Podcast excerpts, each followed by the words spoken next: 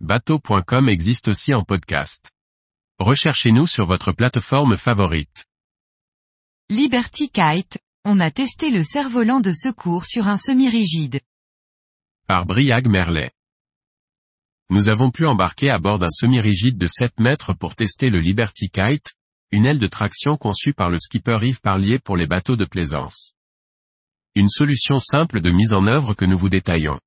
Depuis plusieurs années, le navigateur Yves Parlier travaille au développement d'ailes de traction, similaires au kit surf, pour une application sur les bateaux.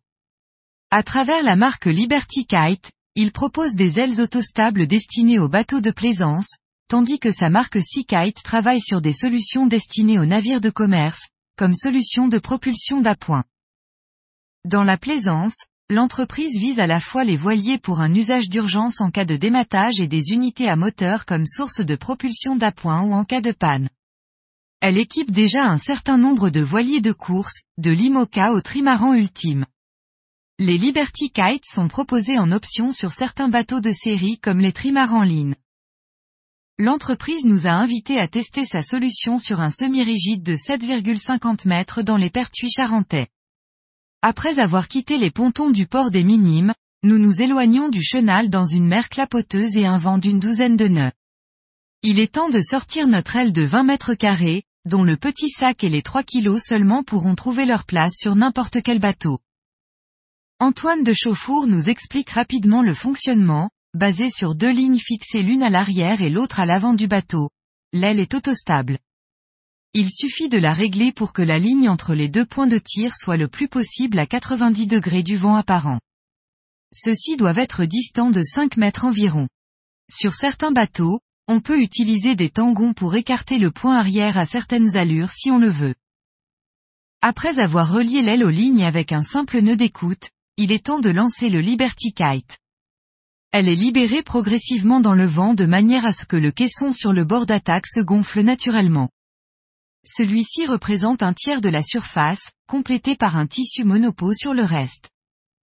Une fois entièrement lâchée et gonflée, l'aile, encore à faible hauteur n'apporte que peu de puissance.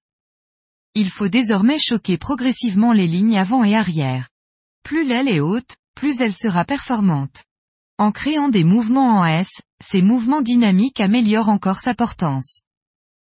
L'aile en place, il est temps de voir les performances de la solution.